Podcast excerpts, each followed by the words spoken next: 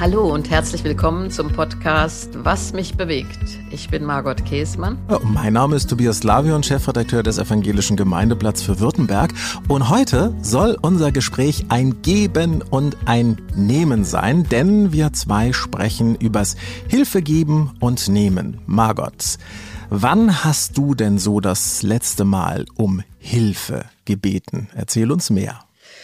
Also ich muss sagen, mir fällt das oft schwer, auch um Hilfe zu bitten. Ich finde, wir sollten auch klar machen, das ist gar nicht so leicht. Also geben ist immer einfacher, als wenn man andere bitten muss. Aber ich erinnere mich an eine Situation, da war ich auf dem Weg zu einem Vortrag in Meißen und mein Zug endete in Leipzig und von Leipzig ging gar nichts mehr. Und ich wusste, in Meißen sitzen 300 Leute, die warten auf meinen Vortrag. Und da habe ich eine Frau angerufen, die ich ganz gut kenne, ähm, Ellen, und die wohnt in Leipzig und habe gesagt, Ellen, ich weiß, das ist ganz blöd, aber kannst du mich vielleicht nach Meißen fahren? Und die hat gesagt, ja klar, kein Problem. 20 Minuten später war sie am Bahnhof und bretterte mich nach Meißen. Aber es ist mir erst schwer gefallen, aber ich wusste keinen anderen Ausweg mehr. Das finde ich total witzig, weil für mich ist das genauso. Mir fällt das dann auch schwer. Ich, ich mache alles Mögliche dann erstmal und versuche das irgendwie selber zu regeln, um das irgendwie, um eben nicht diesen Anruf äh, machen zu müssen und jemanden um Hilfe zu bitten. Warum sind wir da so komisch, Margot? Ja, ich denke, das macht der Mensch ungern, weil er dann ja bitten muss, andere. Ich nehme dir jetzt mal ein anderes Beispiel. Ich habe hier so drei, vier Sachen im Haus, die müssten dringend gemacht werden und ich kann es nicht. Da müssen zwei Birnen ausgeschraubt werden und neu eingeschraubt. Äh, und irgendwas muss gemalert werden, so eine kleine Ecke, wo es nass war. Ja, und das fällt mir auch schwer. Jetzt habe ich schon beim Internet geguckt, da gibt es sowas, das heißt, glaube ich, Max macht das. Ob ich so einen anheuer, das machst du dann gegen Geld und das fällt uns leichter. Aber ich habe auch Schwiegersöhne, ich könnte die auch mal bitten es fällt uns schwer, weil wir dann denken, da musst du dankbar sein. Und weiß, ich habe neulich ein Video gesehen mit äh, Christian Lindner und da hat er gesagt, diese Freiheit, nicht Danke sagen zu müssen. Und da dachte ich, nee, das ist ja auch nicht das, was ich will eigentlich, eigentlich auch wirklich doof. Also ähm, ich finde, man sollte da viel freier einfach auch mal bitten. Also ich bin vor kurzem überfallen worden. Da hat dann jemand mir einfach so geholfen. Ich war mal wieder in Dänemark, habe dort Urlaub gemacht und war da im Gottesdienst. Das ist insofern für mich eine Herausforderung, weil ich verstehe kein Dänisch. Und dann waren das auch noch die Herrenhuter, da werden wir uns ja auch nochmal drüber unterhalten und das sowieso alles ganz anders. Und da kam dann einer und hat mir ganz freundlich geholfen, hat mir gezeigt, wo wir denn gerade im Liederbuch sind. Und als dann das Abendmahl kam, was auch ganz anders war, hat er mir geholfen. Am Anfang war das ein bisschen komisch, weil ich mir auch gedacht habe, hm, warum muss der mir jetzt helfen? Bin ich so hilfebedürftig? Und irgendwie war es schön und ich habe sehr gern am Schluss Danke gesagt. Das sind doch eigentlich auch schöne Erlebnisse.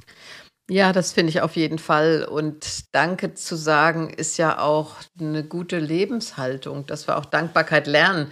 Weißt du, früher wurde uns Kindern ja dann gesagt, und sag schön Danke.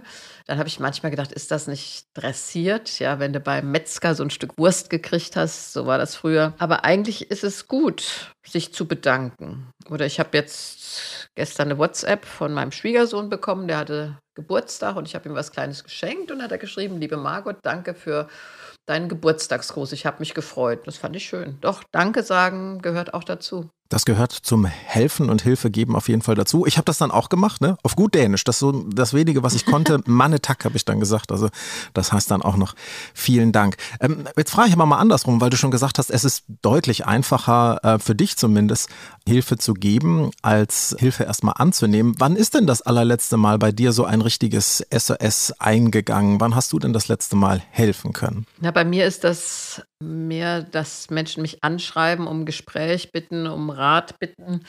Und ich hatte eine schöne Erfahrung. Eine Frau bat mich so sehr, sie zurückzurufen. Und eigentlich mache ich das dann immer nicht so gerne, weil ich denke, äh, ich kann doch aus der Ferne auch nicht raten. Dann habe ich gesagt, okay, wir telefonieren. Und dann hatten wir ein langes Telefonat, bei dem ich ihr, glaube ich, wirklich auch raten konnte in einer sehr verzwickten Situation. Und dann hat die mir einen riesen Blumenstrauß als Dankeschön geschickt. Das habe ich mich total darüber gefreut, muss ich sagen. Also es hätte nicht sein müssen. Ich hätte das natürlich auch so gemacht, aber ich denke, ich helfe da eher so und ich helfe natürlich bei meinen Kindern aus, wenn die dann sagen, oh, Mama, der Kindergarten hat schon wieder zu oder der Kleine ist erkältet und kann nicht gehen. Also versuche ich, aber da müsste ich noch mehr parat stehen. Ich habe immer noch so viel zu tun, dass ich als Omi dann manchmal auch eben sagen muss, ich kann heute nicht. Na gut, ich meine, es gibt ja auch Grenzen, also man hat ja auch Verpflichtungen, du bist ja noch viel unterwegs. Aber wie würdest du dich denn so selber gerne beschreiben wollen? Bist du hilfsbereit oder eher nicht? Also ich weiß schon, wenn ich eine Birne eindrehen, einzudrehen habe, dann frage ich dich lieber nicht. Aber würdest du dich selber als hilfsbereit beschreiben? Doch, ich würde mich als hilfsbereit beschreiben. Also wenn Menschen mich um was bitten, bin ich in der Regel gerne bereit, es zu tun. Und weißt, ich habe mir im Vorfeld überlegt, ich finde, wir sollten mal versuchen, das Leben so als Kreislauf zu sehen. Also du bist am Anfang ein Säugling, alle. Und da bist du angewiesen auf die Hilfe anderer, die bringen dir bei Essen, Trinken, Laufen, zur Toilette gehen, Fahrrad fahren, Lesen, Schreiben, Ausbildung. Und dann hoffe ich, jeder hat eine Phase im Leben, in der kannst du geben. Zeit, Zuhören, Kraft, Geld vielleicht auch. Und dann kommt wieder eine Phase, wenn du älter wirst, so wie ich jetzt, dann bist du angewiesen, dass andere dir helfen. Aber wenn es ein Kreislauf ist, dann muss sich auch niemand schämen, wenn er bitten muss. Und so müsste unsere Gesellschaft ja auch sein. Wer gibt, geben kann, gibt gerne. Und andere, die auf Hilfe angewiesen sind, müssen sich nicht schämen dafür. Da muss keine Scham sein, sondern du kannst sagen, in einem sozialen Staat ist das selbstverständlich, dass die Starken für die Schwachen einstehen. Das hast du jetzt schön gesagt. Über das Schämen will ich gleich auch nochmal mit dir reden. Aber weil du gerade so die Hilfsbereitschaft äh, unserer Gesellschaft angesprochen hast, was glaubst du denn? Wie ist es denn in Deutschland um die Hilfsbereitschaft bestellt? Wie wichtig glaubst du, ist den Deutschen die eigene Hilfsbereitschaft? Ich würde das hoch einschätzen, weil ich immer erlebt habe, wenn ich eine konkrete Sache habe, für die Hilfe nötig ist, habe ich immer Menschen gefunden, die es unterstützen. Also ich würde sagen, 80 Prozent finden das wichtig. Du liegst da sehr gut und sehr richtig. Es gibt eine relativ äh, neue, frische Untersuchung. Du weißt ja, ich, ich liebe weiß, Statistik. Ja, ich liebe Statistiken. ähm, und zwar aus dem Jahr 22, also ganz frisch. Und ähm, da hat man geschaut, wie es denn aussieht in der Bevölkerung ab 14 Jahren. Und da sind es 38,49 Millionen Menschen, die gesagt haben, es ist ihnen ganz besonders wichtig, anderen Menschen zu helfen, die in Not geraten sind. Und was ich sehr spannend fand, man kann da so die Entwicklung der Hilfsbereitschaft in Deutschland angeschauen. Mhm. Äh, Im Jahr 2018 waren es 37,79 und jetzt eben 38,49. Also auf relativ hohem Niveau steigt das immer noch ein bisschen. Und das muss man ja bedenken in Zeiten, wo die Hilfsbereitschaft doch stärker nachgefragt wird. Man denke nur ans Ahrtal, man denke an Corona oder jetzt natürlich auch an Flüchtlinge, die aus der Ukraine kommen. Das macht doch Mut, oder? Ja, mir macht das auch Mut. Ich nehme jetzt mal als Beispiel Asphalt hier, die Straßenzeitung in Niedersachsen. Da war ich ja lange Herausgeberin. Und in der Corona-Zeit konnten die ja nicht verkaufen eine Zeit lang. Und da haben wir gedacht, wie kommen wir da jetzt durch? Und haben dann um Spenden gebeten, damit die Wohnungs- und Obdachlosen, die jetzt keine Zeitung verkaufen konnten, jede Woche einen 25 Euro Lebensmittelgutschein bekommen. Da war die Hilfsbereitschaft ungeheuer groß, also die Spendenbereitschaft auch. Ich finde, wenn da ein konkretes Projekt ist und wenn jemand konkret Hilfe braucht, ist die Spendenbereitschaft groß. Oder wir haben jetzt hier jedes Jahr Hand in Hand für Norddeutschland so eine Spendenaktion beim NDR. Da bin ich da am Spendentelefon jedes Jahr eine Zeit lang. Und da rufen da Menschen an. Die einen spenden 10 Euro und die anderen hatte ich auch schon 3000. Da sagte eine Frau, ich habe so viel geerbt und ich möchte das gern teilen. Ich spende 3000 Euro. Also ich finde, das ist schon toll und das soll auch nicht so schlecht geredet werden. Es wird oft so gesagt, das gibt es ja heute gar nicht mehr. Doch, die Menschen sind hilfsbereit. Und das ist auch schön. Also ich finde das dann auch wirklich, das gibt einem auch ein, ich, ich sehe auch gern diese Spendensendungen mir dann an, weil ich dann irgendwie auch denke, Mensch, guck mal, es gibt doch viele Menschen, die sich darum kümmern, dass es anderen nicht so gut geht. Ähm, aber es gibt auch genau das andere. Ne? Also äh, hast du schon mal erlebt, dass du sehr konkret um Hilfe gebeten hast und dass dir dann nicht geholfen wurde?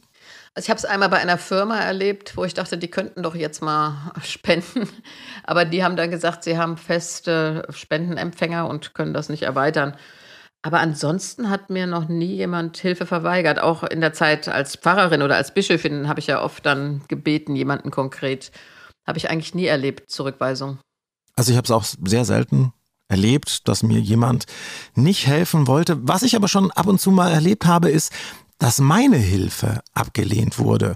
Also, dass ähm, man nicht wollte, dass ich helfe. Ist dir das auch schon mal so gegangen? Das ist mir ehrlich gesagt auch noch nicht passiert, aber ich weiß, dass beispielsweise, ich bin ja in Marburg zur Schule gegangen, da sind sehr viele erblindete Menschen. Die Stadt ist auch ganz gut darauf eingestellt. Und da wurde uns dann immer gesagt, frag, ob jemand tatsächlich eine Begleitung über die Straße möchte. Und Es kann auch übergriffig sein, wenn du sagst, ich helfe Ihnen jetzt über die Straße und die Person möchte das gar nicht. Ja, das ist ja so der Klassiker, der immer gern erzählt wird. Ne? Die Pfadfinderinnen und Pfadfinder, jeden Tag eine gute Tat. Da ist die Oma und die will gar nicht über die Straße, aber wird rüber äh, geholfen. Da muss ich lachen, gerade wegen der Oma, weil da war irgendwann mal so eine Initiative, eine Oma umarmen. Und meine Freundin sagt, da klingelt jemand und umarmt mich. Ich wollte nicht über umarmt werden. Ich bin auch gar keine Oma. Und er hat die einfach umarmt, weil irgendwie äh, Oma umarmen war angesagt. Aber das war ein bisschen übergriffig. Ja, kann, kann ich verstehen. Ich will auch nicht von jedem äh, umarmt werden. Aber woran erkenne ich denn tatsächlich, dass jemand wirklich Hilfe braucht? Also einerseits natürlich, wenn jemand darum bittet, das ist ja konkret. Aber natürlich kannst du dir bei manchen Menschen auch Sorgen machen, wenn du siehst, dass jemand fix und fertig aussieht, abmagert in deinem Umfeld. Ich finde, da kann man schon mal fragen, kann ich dir irgendwie helfen? Für viele ist das aber wirklich auch so eine Schwelle, ne? auf jemanden zuzugehen und äh, zu fragen, ah, kann ich helfen? Aber du sagst, auf jeden Fall machen. Vorsichtig, würde ich sagen. Und auch nicht sagen, du siehst aber schlecht aus. Ja, das hat keiner so gerne. Aber zu sagen, ich mache mir ein bisschen Sorgen um dich. Es gibt ja auch Menschen, die kenne ich tatsächlich. Die sind super, super hilfsbereit und die sehen auch sofort irgendwo überall Probleme und wollen helfen. Mir gehen die manchmal auf den Wecker. Also ich, manchmal mag ich gar nicht, wenn mir geholfen wird. Kennst du das? Ich denke, das Übergriffige, das haben wir eben gesagt. Also das muss tatsächlich nicht sein. Beispielsweise bin ich vor ein paar Monaten mal beim Joggen hingeknallt. Ich habe jemanden gegrüßt und wie es so ist, Bong, Wurzel, da lag ich flach. Und da kamen gleich irgendwie zehn Leute, ach, können wir Ihnen helfen? Und, was, und ich wollte es nicht. Ich wollte erst mal in Ruhe aufstehen und gucken, was mir da abgeschrammt hatte oh, das war mir alles, das war mir echt zu viel. Da habe ich gedacht, lasst mich erstmal in Ruhe. Ich will in Ruhe langsam aufstehen und gucken, was passiert ist. Gut ist natürlich, wenn man das dann auch selber sagen kann. Und das darf man auch selber sagen, ne? dass man sagen kann, nee, ich, ich will jetzt keine Hilfe, lass mich einfach mal bitte in Ruhe. Ja, man kann dann noch versuchen, es in einem freundlichen Ton zu sagen, aber ich finde, es muss dann auch respektiert werden, dass jemand es nicht möchte. Kann ich gut nachempfinden und geht mir tatsächlich auch so. Also gerade, ne, also äh, wenn ich mir wehgetan habe, meine Frau musste das bitter bei mir lernen, weil die ist eher wirklich dann sehr so, oh Mensch, kann ich dir helfen und so. Und äh, also wenn es mich irgendwo dann in die Ecke gepatscht hat, dann möchte ich mir auch erst selber wieder sortieren und äh, hab's nicht so gerne, wenn gleich so viel Hilfsbereitschaft und Mitleid dann da ist. Da will ich mich erstmal sortieren, vielleicht einen Moment ärgern und dann ist auch wieder gut. Ja, aber ich finde, die Hilfsbereitschaft ist ja schon schön und groß. Also ich hatte im Oktober Corona und ich weiß nicht, wie viele Leute mir da gesagt haben, sie würden mir Lebensmittel bringen. Das war wirklich ganz toll, aber ich hatte genug zu essen da für die paar Tage äh, und brauchte es nicht. Aber da waren auch viele, viele, die gesagt haben, ich komme vorbei, ich bringe dir was. Ja. Hilfsbereitschaft ist was Wunderbares, kann aber ja auch ganz gerne mal ausgenutzt werden. Es gibt ja diesen schönen Spruch, äh, man gibt jemanden den kleinen Finger und zack, patsch, äh, ist plötzlich die ganze Hand weg. Muss man da aufpassen, wenn man selber sehr hilfsbereit ist? Ja, das denke ich, weil es ist ja immer ganz schwer, wenn du so eine Verpflichtung eingegangen bist zur Hilfe, dich dann auch wieder zu distanzieren, weil du ein wahnsinnig schlechtes Gewissen hast. Und dann zu sagen, ich habe mich da überfordert, ich habe da zu viel zugesagt, das kann ich gar nicht leisten, das fällt ja auch schwer. Aber ich kenne das dann auch, dann sage ich, okay, ich mache das und dann sagen die, dann kommen sie aber doch noch länger und dann bleiben sie noch zum Essen und dann können sie auch noch übernachten. Und das wollte ich eigentlich gar nicht, dass mir alles zu viel das fällt mir dann auch schwer, Nein zu sagen, muss ich sagen. Mhm, aber muss man, glaube ich, manchmal lernen. Also es ist witzig, wir sind da sehr ähnlich gestrickt. Ich bin auch eher derjenige, der sehr schnell Ja sagt und sagt, also wie gut, dass ich nicht gleich bei dir um die Ecke wohne. Ich hätte gleich gesagt, ah komm Mensch, die, die Birne schraube ich dir da rein. Genau, komm doch mal aus Stuttgart nach Hannover. ja, und bring auch gleich mal ein paar Birnen mit. Es ist nicht mit. so einfach, es ist nicht nur eine Birne reinzuschrauben, das würde ich schon schaffen, aber da ist diese ganze Fassung muss da irgendwie raus. Ich weiß nicht, ich krieg das nicht hin. Ja, wie gut, dass es dafür Elektriker gibt und wie gut, dass ich Nein sagen gelernt habe und jetzt nicht gleich aus Stuttgart äh, zu dir rumkomme. Aber das muss man lernen. Ne? Man muss lernen, auch mal zu sagen, nee. Also erstmal muss man zu sich selber äh, ja dann noch sagen, nee, nee, also das schaffe ich jetzt selber nicht. Und dann auch dem anderen zu sagen, nee, es tut mir leid, ich, ich kann jetzt nicht. Also ich habe dann ein schlechtes Gewissen, gebe ich ganz offen zu. Ich habe auch ein schlechtes Gewissen, wenn ich meinen Töchtern sagen muss, du, ich kann nicht, tut mir leid, ich habe da einen anderen Termin. Das fällt mir echt schwer. Schwer fällt's vielen älteren Menschen, haben wir am Anfang ja auch schon mal so kurz äh, darüber gesprochen, einfach um Hilfe zu bitten und dann aber auch die Hilfe anzunehmen. Äh, man hört dann immer sehr, sehr oft, dass dann gesagt wird, ja, ich möchte doch niemanden zur Last fallen. Eigentlich blöd, ne? Ja, das finde ich sehr schade, weil äh, es ist ja auch so, dass Geben Spaß macht. Also man freut sich ja, wenn man jemandem helfen kann.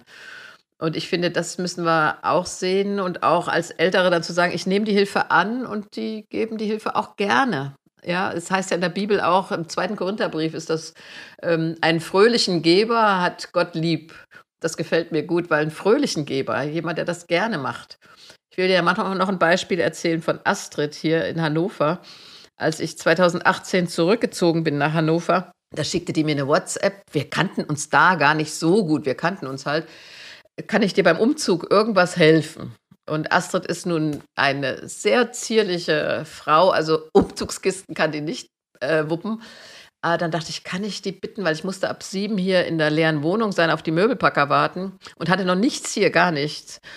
Und dann habe ich gesagt, du weißt, wenn du vom Bäcker ein paar belegte Brötchen mitbringst, ich habe ja nichts hier. Und dann kam die an, oh, ich glaube um 8 Uhr mit Kaffee, Thermoskannen, Brötchen, Obst, Wurst, alles, was das Herz begehrt. Volle Ausstattung hat ihr Buffet aufgebaut. Das war großartig. Meinen ganzen Tag die Möbelpacker und alle, die vorbeikamen, essen konnten.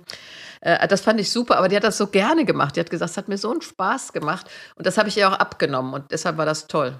Ich glaube, das ist auch wirklich ein großer Schatz, wenn man selber helfen kann und einem das Spaß macht. Also ein ganz lieber, sehr geschätzter Kollege von mir, schöne Grüße an Frank, der hat sich jetzt zum Notfallseelsorger mhm. ausbilden lassen. Und zwar bei den Johannitern in äh, Stuttgart. Und der gute Mensch, der hat schon richtig viel an der Hacke. Also der hat richtig viel zu tun. Und das ist ja auch was sehr, sehr Stressiges.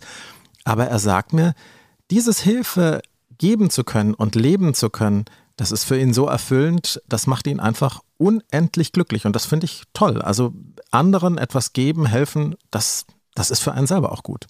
Auf jeden Fall. Und das ist doch so, wenn du jemandem helfen konntest, dann hast du ja so ein Gefühl, äh, ach super, ich fühle mich auch selber gut, dass ich helfen konnte. Und meine, bei den Notfallseelsorgern ist das ja auch sehr, sehr konkret. Ja, die helfen ja nicht nur Opfern und Angehörigen, sondern auch Polizei, Feuerwehrkräften, die jemanden zum Reden brauchen nach so einem Unglück.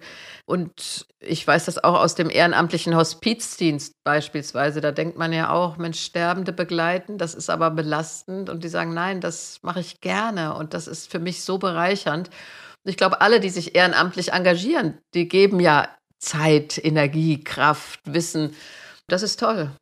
Absolut viele, mit denen ich dann so rede und denen ich sowas dann auch erzähle, die sagen dann manchmal, ja, Mensch, ja, wäre vielleicht auch was für mich. Aber ich habe ja so viel Angst, äh, wenn ich irgendwo helfe, was falsch zu machen. Ja, finde ich, finde ich aber auch Quatsch, weil ich meine, man kann es ja lernen, ne? Auf jeden Fall kann man es lernen und ich muss mal sagen, bei vielen äh, Ehrenämtern gibt es ja auch Ausbildungen dazu. Also ich sage mal, Notfallseelsorger wirst du nicht von heute auf morgen, sondern ähm, da wirst du ja herangeführt oder ich sage mal, die Telefonseelsorge, ja, die ist absolut ehrenamtlich. Aber diese Ehrenamtlichen werden ausgebildet. Äh, also da würde ich keine Angst vor haben. Manchmal muss man spontan helfen. Da musst du dann einfach drauf zugehen und auch selber den Mut haben zu sagen, ich mache es jetzt so gut ich kann. Aber so ein Engagement wie jetzt Hospizdienst oder Telefonseelsorge oder auch Notfallseelsorge, da wirst du ja auch durchaus ausgebildet. Ja, also man wird da auch nicht alleine gelassen. Ich glaube, eine Sache, die man als allererstes da auch lernt, ist, dass man wirklich gut hinhört und dass man vor allem nicht gönnerhaft rüberkommt. Ist das eine Gefahr? Also, dass man manchmal so aus dieser, naja, aus dem Blick von oben herab versucht zu helfen? Also, das finde ich grausig. Ja, das ist wirklich auch äh, dann spürbar, das ist kein fröhlicher Geber, äh, sondern das ist jemand, der für sich selbst was machen will. Ich finde, ein Kriterium ist, sehe ich den anderen als Objekt, ja, also dem ich jetzt als starke Person helfen kann, herablassend, oder ist der andere ein Subjekt? Und da, ich nehme jetzt nochmal Asphalt hier, die Straßenzeitung als Beispiel, das fand ich immer gut, dass Sie gesagt haben, es ist eine Begegnung auf Augenhöhe. Da ist nicht ein wohnungs- oder obdachloser Mensch, der auf dem Boden sitzt und ich äh, schmeiß ihm einen Euro oder werfe ihm einen Euro in den Hut oder in die Schachtel meinetwegen, sondern da ist jemand, dem ich ins Gesicht schaue und der mir eine Zeitung verkauft, zu dem ich auch eine Beziehung auf Augenhöhe entwickle. Und das funktioniert. Ich habe das oft erlebt. Ich habe dann tatsächlich mal zwei Asphaltverkäufer, ein Mann und eine Frau, äh, getraut. Die haben sich verliebt und haben sich dann kirchlich von mir trauen lassen. Und da waren ganz viele Käuferinnen und Käufer, die die beiden kannten, weil die vor ihrem Rewe stehen. Ähm, und das hat mich sehr angerührt. Das war eine richtig volle Kirche, die sich mitgefreut haben. Also das war wirklich gelungen, ja. Also nicht geben und nehmen, Objekt, Subjekt, sondern Menschen, die sich auf Augenhöhe wertgeschätzt haben. Und ich glaube, da gehört einfach auch dazu, dass man Interesse füreinander hat. Also ich sehe das, äh, ich bin ja neu hierher gezogen. Ich wohne ja mittlerweile in Karlsruhe, arbeite in Stuttgart. Und ähm, äh, ich freue mich sehr, dass uns hier viel geholfen wird, weil wir einfach nette Nachbarn haben. Aber Schlüssel ist, dass man sich einfach kennenlernt und dass man dort, wo man auch, ja, wo man auf Augenhöhe ist, wo man miteinander zu tun hat, da fällt es auch nicht so schwer zu fragen, ah, kannst du mir vielleicht mal helfen? Und da fällt es auch leichter dann natürlich zu helfen, weil es eben dann äh, nicht dieses Gönnerhafte hat. Zumindest erlebe ich das so. Ja, auf jeden Fall. Und ich finde, Nachbarschaft, was du jetzt nennst, ist natürlich auch ungeheuer wichtig. Und ich habe hier im Haus über mir Nachbarn, mit denen läuft das auch wirklich super. Ja, also die haben Schlüssel zu meiner Wohnung, wenn ich nicht da bin. Und äh, neulich kam ich nach Hause und da wusste ich, es ist saukalt. Da habe ich gedacht, kann ich mal fragen. Und da habe ich eine WhatsApp geschickt. Sag mal, könntet ihr mal runtergehen, die Heizung schon ein bisschen anmachen? Sagen die, kein Problem, machen wir schnell. Äh, und ich weiß, die machen das gerne. Ich bitte auch nicht so gerne, aber ich weiß, das machen die echt gerne. Und das nächste Mal nehme ich wieder ihre Pakete an, ja. Also so gute Nachbarschaft geben und nehmen, das ist ungeheuer wichtig, finde ich, für die Lebensqualität. Ja. Wie sieht es denn aus mit der Dankbarkeit? Äh, wenn ich helfe, muss ich denn, äh, darf ich denn per se immer damit rechnen, dass ich dann auch ein Dankeschön bekomme? Oder muss ich einfach auch mal damit leben, dass einer nicht Danke sagt?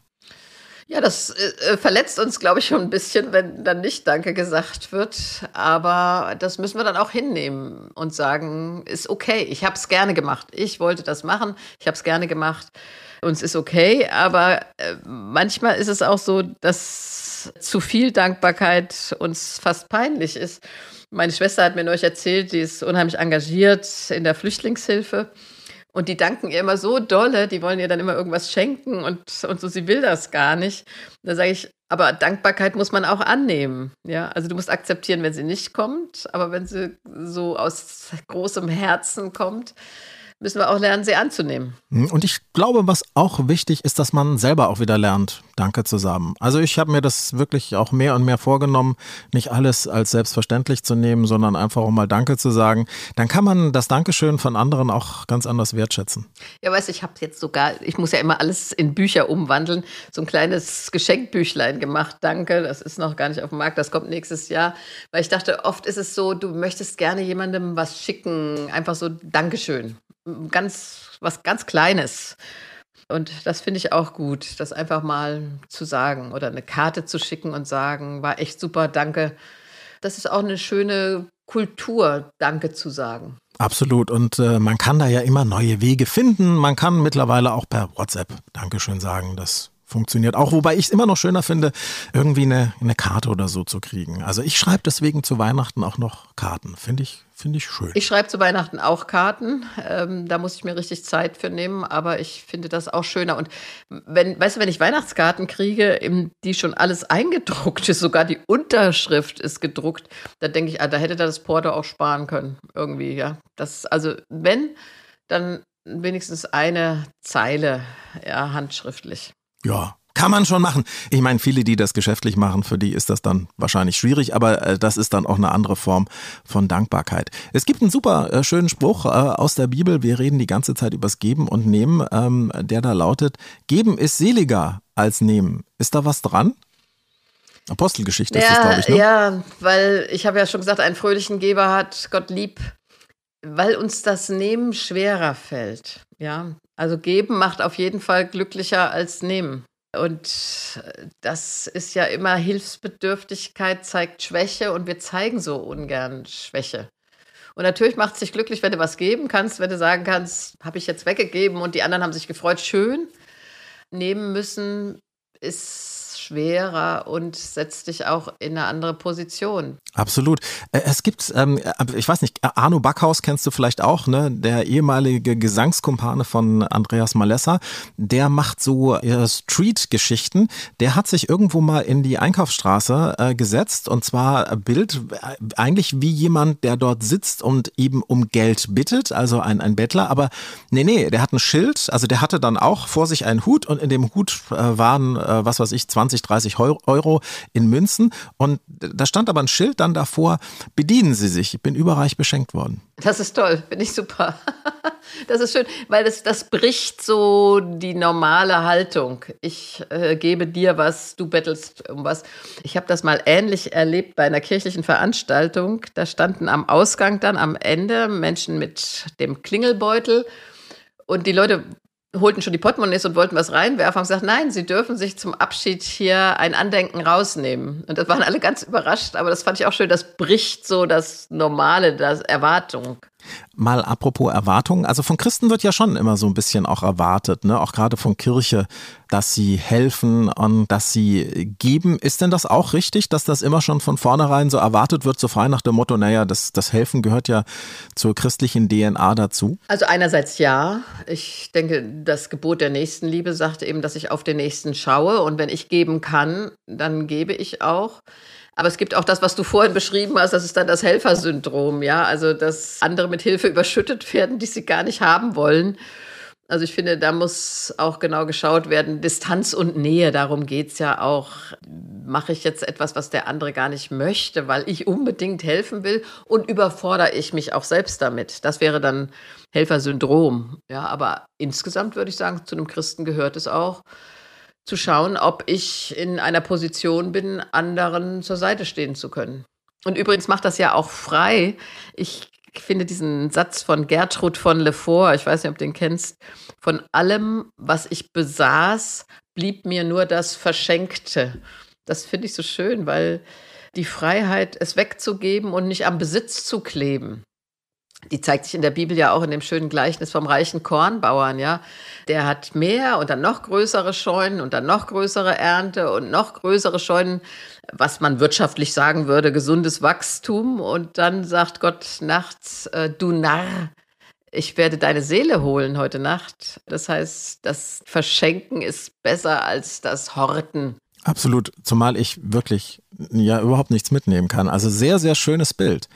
Vielen Dank, liebe Margot. Alle, die diesen Podcast jetzt gehört haben, die haben äh, uns auch viel geschenkt, nämlich ihre Zeit. Das ist ja auch äh, etwas sehr, sehr Schönes, was wir auch sehr, sehr gerne annehmen. Und das war's dann auch schon mit dieser Episode zum Thema Geben und Nehmen von Was mich bewegt. Und jetzt frei mal nach Verona Poth hoffe ich jetzt einfach mal, dass ja hier Ihnen auch ein bisschen geholfen werden konnte. Und wir hoffen natürlich, dass Sie ein bisschen was mitnehmen konnten von diesen 30 Minuten. Minuten äh, von diesem Podcast. Wir würden auch von Ihnen gerne was nehmen, nämlich Ihr Feedback. Vielleicht fanden Sie es auch doof, was wir heute erzählt haben, aber auch dann sind wir dankbar, wenn von Ihnen ein Feedback kommt, Margot. Ja, genau. Schreiben Sie mir gerne, was Sie bewegt oder auch über was wir unbedingt demnächst mal sprechen sollten. Sie erreichen uns und die Podcast-Redaktion unter der E-Mail-Adresse was mich bewegt in einem durch und dann at margotkäsmann.de käsmann.de. Ja, und Käsmann schreiben wir dann natürlich mit AE, damit das dann auch entsprechend ankommt. Und die nächste Episode von Was mich bewegt hören Sie dann auch wieder hier an dieser Stelle in zwei Wochen und Sie möchten keine einzige Folge mehr verpassen. Ha. Da gibt es nur eine Möglichkeit. Also Sie müssen diesen Podcast schlichtweg einfach abonnieren, ist aber gar nicht so schlimm, weil es kostet nichts. Und Sie dürfen uns dann auch gerne weiterempfehlen, kleine Rezensionen schreiben oder uns mit Sternen bewerten. Nehmen wir alles sehr, sehr gerne. Weitere Informationen zu Margot Käßmann und ihren Büchern finden Sie auf margotkäßmann.de oder in den Shownotes zu diesem Podcast. Und liebe Margot, jetzt frage ich dich einfach noch, habe ich wieder was vergessen? Nein, ich denke, das war es heute mit Geben und Nehmen und danke, dass du mir die Zeit gegeben hast heute und ich sage, na dann, bis zum nächsten Mal. Wir freuen uns auf Sie.